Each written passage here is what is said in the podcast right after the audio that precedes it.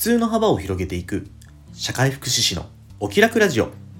この放送は現役の社会福祉士で障害児子育て奮闘中のただが人と環境の相互作用に着目した発信を通じ皆さんの中にある普通の幅を広げ誰もがお気楽に過ごせる社会になるためのヒントを共有するラジオです。皆さんおはようございます。社会福祉士のただです。2月29日今日の放送を始めていきます。よろしくお願いします。ついに2月の最終日ですね。昨日はですね僕は仕事をね、うん、昼から休みました。っていうのもね午後から息子のね小学校の懇談会があったんですよ。特別支援学校に入学してねもうね1年が経とうとしています。いやー早いね人事の関係でね先生たちも変わっちゃうかもしれないしなんかねクラス替えもねあの2クラスしかなくて人数も少ないんだけどあるかもしれないらしくってね。うんまたね新しい1年がもうすぐしたら始まるけど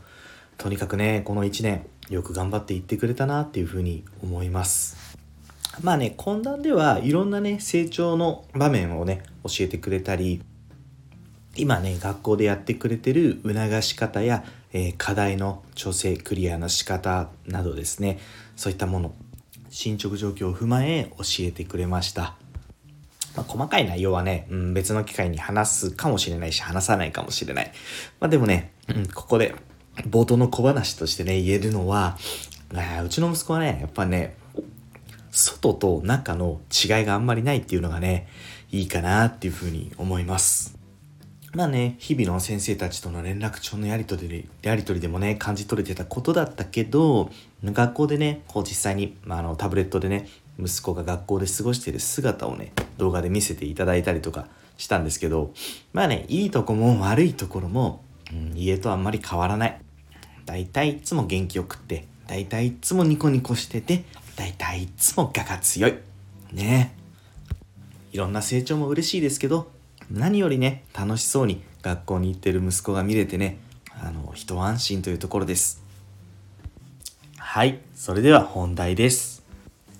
今日はね、高齢の親のお金の管理と経済的虐待というテーマでね、お話しさせていただきたいと思います。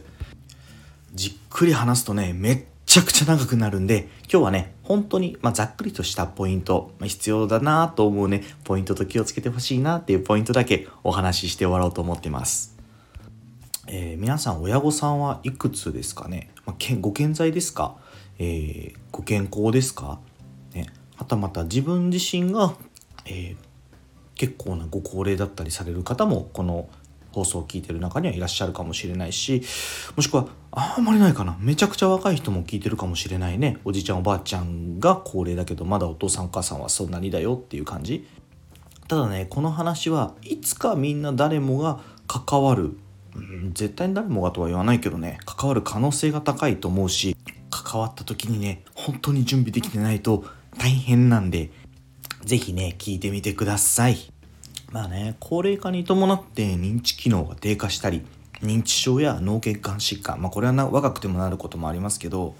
そうなった時にね、突然、ほんと晴天の霹靂のように、その子供さんたちに連絡がいって、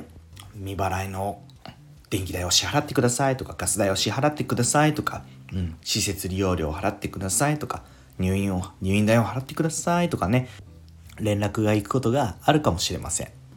そんな時多分もちろんこう思いますよね。あの親の持ってるお金を下ろして、えー、その支払いに充てますっていうふうにね。だけど通帳がなかったりありかが分からなかったり、うん、ありかを知り得ることができなかったりキャッシュカードがなかったり暗証番号が分からなかったりこうするとね途端に負担が大きくなりますだってお金下ろせませんからねまあ、絶対に下ろせないわけではないんですよ。これ銀行にもよるんですけど、まあ、通帳を再発行するとかだったら、ま、委任状があれば大丈夫な場合もあるしあとは、うんと、もう通帳がある場合ねだったら、ま、窓口を利用して下ろすっていうこともできるだろうけど、まあ、その時に結構ね、ま、身分確認みたいな委任状だけじゃなくてね、うん、親族であることのが確認できたりとかねそういった証明が必要だったりとかしますあとねキャッシュカード。これあればね、まあ、便利はいいです。下ろす分にはね。ただ暗証番号を知らなかったらただのカード切れです。まあ、もしねいよいよ末期みたいな状態です。こういう事態になった時であればまあその親御さんがお亡くなりになった後にね相続っていう形で整理していけばいいのかもしれない。初めに建て替える感じでね。だけども結構そうじゃなくて長丁場でこれからお金の管理をしていく必要がある場合この時のために、まあ、僕はねできればキャッシュカードの暗証番号ぐらいは知っておいた方がいいと思ってますま僕ね個人的にというよりはこう仕事柄ねあのこのこういう機会に遭遇することが多くて、まあ、子供さんがね結構困ってる事態に立ち会うんですよね。うん、すごい相談を受けるけど、まあ、僕の立場からできることはなくって銀行に相談に行ってくださいって言って昔はねそれでも結構うまくいくこと多かったんですよ、まあ、子供だからって言って委任状であったりとか、まあ、戸籍であったりとか身分証明とかねだけどねなんかね最近ちょっと銀行厳しくなってるような気がするんですよねまあ、お聞きの方にね、ここら辺詳しい方がいれば、是非ね、教えてもらえればと思います。よろしくお願いします。まあね、そんなわけなんで、僕としてはね、あの、お金の話ってね、なんか、しづらいとは思うんですけど、やっぱりね、結果として話しておいた方が、お互いのためになると思います。まあ、ただね、一つ気をつけておいてほしいのは、経済的虐待のこと。これはね、意外と虐待をしている本人がね虐待をやってるっていう自覚がないままやっちゃうことが多いんですよ。なんでかっていうとね経済的虐待ってね、まあ、大きく2つに分けられるんですけど、まあ、1つ目はね日常生活に必要な金銭を本人に渡さなかったり使わせなかったりすること、まあ、これはね明確に分かるからそんなことはねまあよっぽどじゃないとないとは思うんだけどこう無意識になっちゃうのはね2つ目なんですけど本人の財産をねその本人の意思や利益に反して使用するっていうことがねあってこっちがね結構まああのやりがち。これね実際高齢者である当事者がね気づきにくいっていうのもあってうん実際の数はね多分拾いきれてないと思うんですけどなんかね親のお金の管理してあげてるんだからちょっとぐらいいいやって言ってね親のお金を自分たちのために使っちゃう。ね。あ、あの明確なやつだったら、まあ、使い込みとかねあるけどほんとこう小さなことでも経済的虐待には含まれちゃうんですよじゃあそんなことしたらねちょっとでもしたら逮捕されるのかとか罪に問われるのかと言われるとさっきも言ったように、まあ、見えないことが多いのでほとんどはお咎めなしのまま終わっちゃってると思うんです。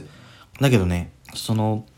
使い込みとか、まあ、ちょっとだけならいいやっていうのをね、続けていく中で、ご本人のね、生活に支障がきたした場合、この時は経済的虐待としてね、問題になる場合が大いにありますので、